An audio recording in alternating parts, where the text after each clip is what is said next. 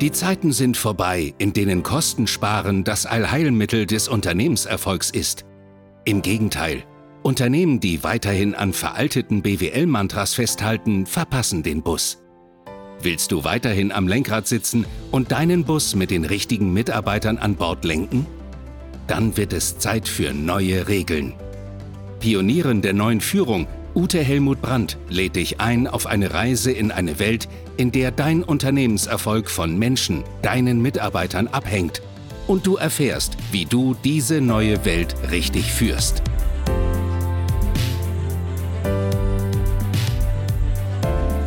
Hallo, schön, dass du wieder da bist.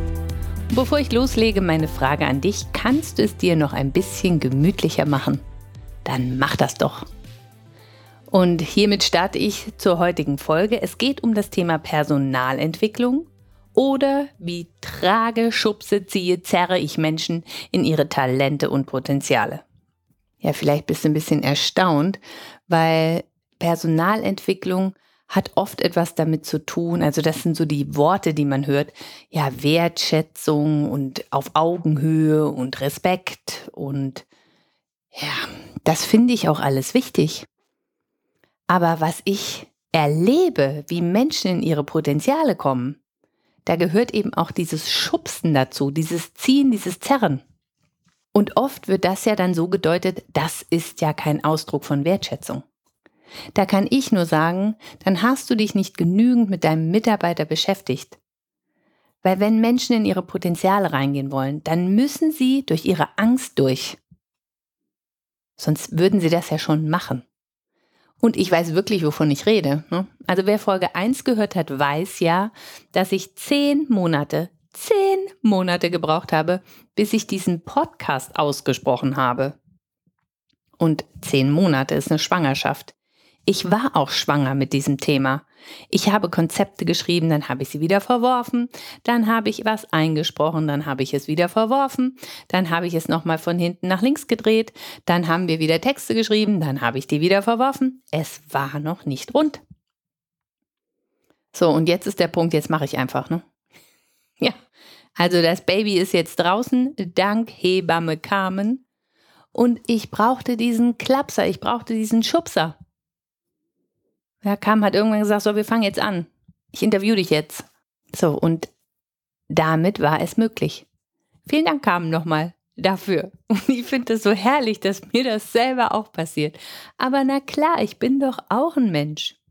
Und wenn ich jetzt hier so in meinem Büro umherschaue, dann sehe ich auf meinem Kamin eine kleine Holzschachtel. Und in dieser Holzschachtel sind drei Muscheln. Und diese Muscheln, die hat mir eine Mentorin aus Südafrika mitgebracht. Genauer genommen hat sie die auf Robben Island eingesammelt und mir mitgebracht. Und Robben Island ist das Gefängnis vor Kapstadt. Und in diesem Gefängnis saß Nelson Mandela 27 Jahre. Und ich finde 27 Jahre, das ist der Wahnsinn. Ja, 27 Jahre Freiheitsentzug. Und er kam aber raus und ich weiß nicht, wer dieses Lied kennt. Von äh, Johnny Clegg war das, glaube ich. Äh, möchte die Hand nicht für ins Feuer legen. Aber der hat ein Lied gesungen. Asimonanga und so weiter und so weiter. Und das heißt, wir haben ihn nicht gesehen. Und ich glaube, dass Führungskräfte ihre Talente und Potenziale bei den Mitarbeitern oft gar nicht sehen, weil sie selber viel zu viel beschäftigt sind. Und ihr lieben Führungskräfte, das ist kein Vorwurf. Ja, ich, ich kenne diesen Alltag. Aber ich finde, es ist an der Zeit, dass wir uns dafür Zeit nehmen. Ja, und ich bin gern bereit, mit euch da auch in Austausch zu gehen, wie wir das wirklich umsetzen können. Ich habe das in verschiedenen Firmen schon auf unterschiedlichste Arten und Weisen geschafft. Ähm, aber es ist so lohnenswert, weil wir sind in dem Zeitalter, wo es darum geht, menschliche Potenziale auf die Straße zu kriegen. Aber dann müssen wir sie erstmal sehen. Das ist so das, was ich euch von Nelson Mandela mitgeben wollte. Aber ich habe noch etwas. Und zwar hat er bei seiner Antrittsrede zum ersten farbigen Präsidenten Südafrikas folgende Worte verwendet. Unsere tiefste Angst ist nicht, dass wir unzulänglich sind. Unsere tiefste Angst ist, dass wir unermesslich machtvoll sind. Es ist unser Licht, das wir fürchten. nicht unsere Dunkelheit. Wir fragen uns, wer bin ich eigentlich? Dass ich leuchtend, hinreißend, talentiert und fantastisch sein darf. Wer bist du denn, es nicht zu sein? Die Worte stammen nicht von Nelson Mandela, geschrieben hat sie Marianne Williamson, aber er hat sie ausgesprochen in seiner Antrittsrede. Und wenn jemand diese Dunkelheit gespürt hat, dann ja wohl Nelson Mandela. Und ich finde, es drückt es so wunderbar aus, wie schwierig es für uns Menschen ist, in unsere menschlichen Potenziale zu kommen. Und glaubt mir, wir haben noch gar keine Ahnung, was da noch alles kommt. Ja, davon bin ich überzeugt. Aber wir müssen uns trauen, loszulegen und täglich ein bisschen mehr dazuzunehmen. Und ich habe jetzt ein Beispiel dabei, wo ich einen Menschen in seine Potenziale ja, ge gezerrt oder geschubst habe. Und ich möchte, dass ihr einfach mal mitdenkt. Vielleicht habt ihr auch so einen Mitarbeiter, ja, der geschubst werden müsste. Und also das war folgende Auftragslage. Der Oberboss hatte mich angerufen und gesagt, du, ich habe hier einen echt guten Performer, der ist richtig fleißig und der liefert super Ergebnisse. Der hat leider nur eine Führungskraft, die ihn nicht sieht und die ihn auch nicht fördert. Das ist ja oft so, ja, dass du, also wenn du Inhaber bist und du hast noch äh, Ebenen drunter, dass Führungskräfte nicht unbedingt die fleißigsten Mitarbeiter fördern, weil da müssen sie die ja hergeben. So, und äh, der Oberboss hatte das aber mitbekommen und wollte eben diesen Mitarbeiter ans Unternehmen binden und nicht, dass der irgendwann total gefrustet kündigt. So, und dann hat er mich eben angerufen und ich habe dann gefragt, ja, was, was stellst du dir denn vor? Ja, was soll denn da passieren? Ähm, weil was ich nicht mag, ist, wenn man mich so nutzt als Unternehmensbindungsmaschine, ne? weil es so ein nettes Coaching ist und weil das Buffet so nett war. Ja, damit habe ich nichts zu tun. Ich möchte, dass wirklich was passiert. Und dann sagte mir der Oberboss, ja, ich möchte, dass dieser junge Mensch selbstbewusster ist und dass er seinem Chef gegenüber auch klarer seine Meinung vertritt. Weil der spielt mit dem Katz und Maus. Okay, habe ich verstanden. So, dann habe ich mit diesem jungen Mann gearbeitet und er war wirklich, er war schnelldenkend, er war höflich, er war zuvorkommend. Er war ein Stück introvertiert, aber richtig gut. So, und dann kam er irgendwann an den Kasus Knacktus. Also er sagt, ja, Ute, ich habe ganz oft arbeite ich hier nachts, weil mein Chef mir am Nachmittag, am späten Nachmittag noch einen Arbeitsauftrag reindonnert, wo er sagt, so, diese Präsentation muss bis morgen früh fertig sein, die brauche ich für den Vorstand. Ja, und das führt dann eben dazu, dass dieser fleißige Mitarbeiter Nachtschicht macht. Ich habe ihn dann gefragt, wie oft sowas vorkommt und wenn ich seine Augenringe gesehen habe, viel. Und er sagt, was ihn gestört hat, das müsst ihr euch jetzt anhören, ja. Es ging ihm gar nicht darum, dass er so müde ist, sondern was ihn gestört hat, war, Ute, ich könnte diese Präsentation noch so viel besser machen, wenn ich die früher bekäme und ausgeschlafener wäre. Und da stellt's mir ja die Haare hoch, ne? Äh, also die Gänsehauthaare, meine ich. So, und dann habe ich ihm gesagt, so, ja, was, können wir, was kannst du denn tun? Ja, nichts. Weil ich, ich kann meinem Chef unmöglich da was sagen. Ähm, ich sag, bitte? Wie, du kannst deinem Chef nichts sagen? Ja, nee, wenn ich sage, er soll mir das früher geben, dann bin ich ja illoyal. Aha, dann ist er illoyal, das müsst ihr euch mal überlegen, ne? Ja, nun, gut. Und, und was passiert, wenn du illoyal bist? Ja, dann schmeißt der mich raus.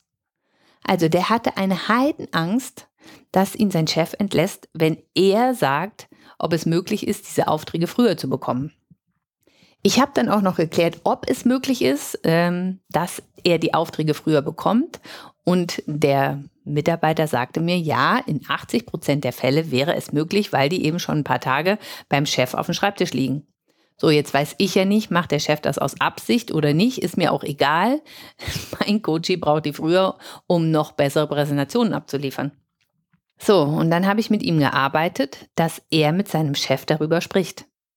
Der ist innerlich gestorben, weil der geglaubt hat, der wird rausgeschmissen. Ich wusste, wenn er das tut, wird Respekt wachsen.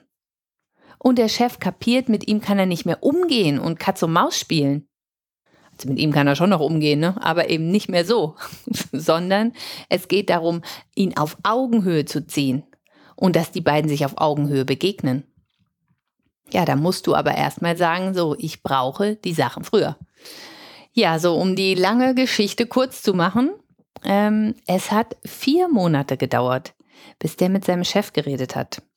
Also mein Coaching mit ihm war schon lang beendet und er hat dann ja auch gehofft, dass ich da nicht mehr dranbleibe, aber nee, das war ja nicht, ja. Also ich bin da wirklich dran geblieben und war dann zufällig an einem Tag in der Firma und da habe ich ihn an der Kaffeebar getroffen.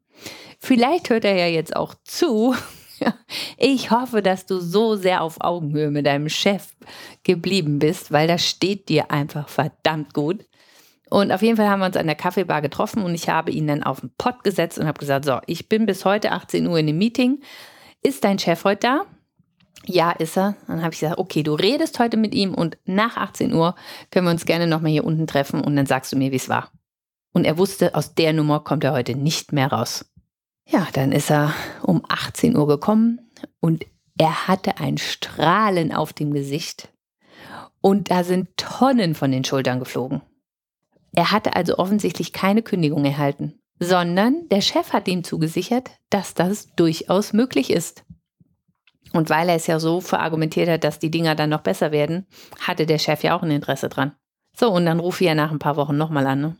Und liebe Leute, er hat mir bestätigt, dass es so geblieben ist. Und ich habe ihm nur gesagt, und wenn dein Chef auch nur einmal wieder anfängt, in das alte Verhalten zu rutschen, ja, dass er dir so ein Ding äh, wirklich hinknallt, obwohl es anders gegangen wäre, dann musst du was sagen. Weil nur so entsteht ein Kontakt auf Augenhöhe. Und nur so erarbeitet man sich Wertschätzung und Respekt. Und diese Menschen, die aber ein Stück in, introvertiert sind und in ihrem Selbstwert nicht so stark sind, für die ist das eine Hammerübung. Und ich kann euch nur einladen, helft ihnen, ja, helft ihnen in ihre Potenziale.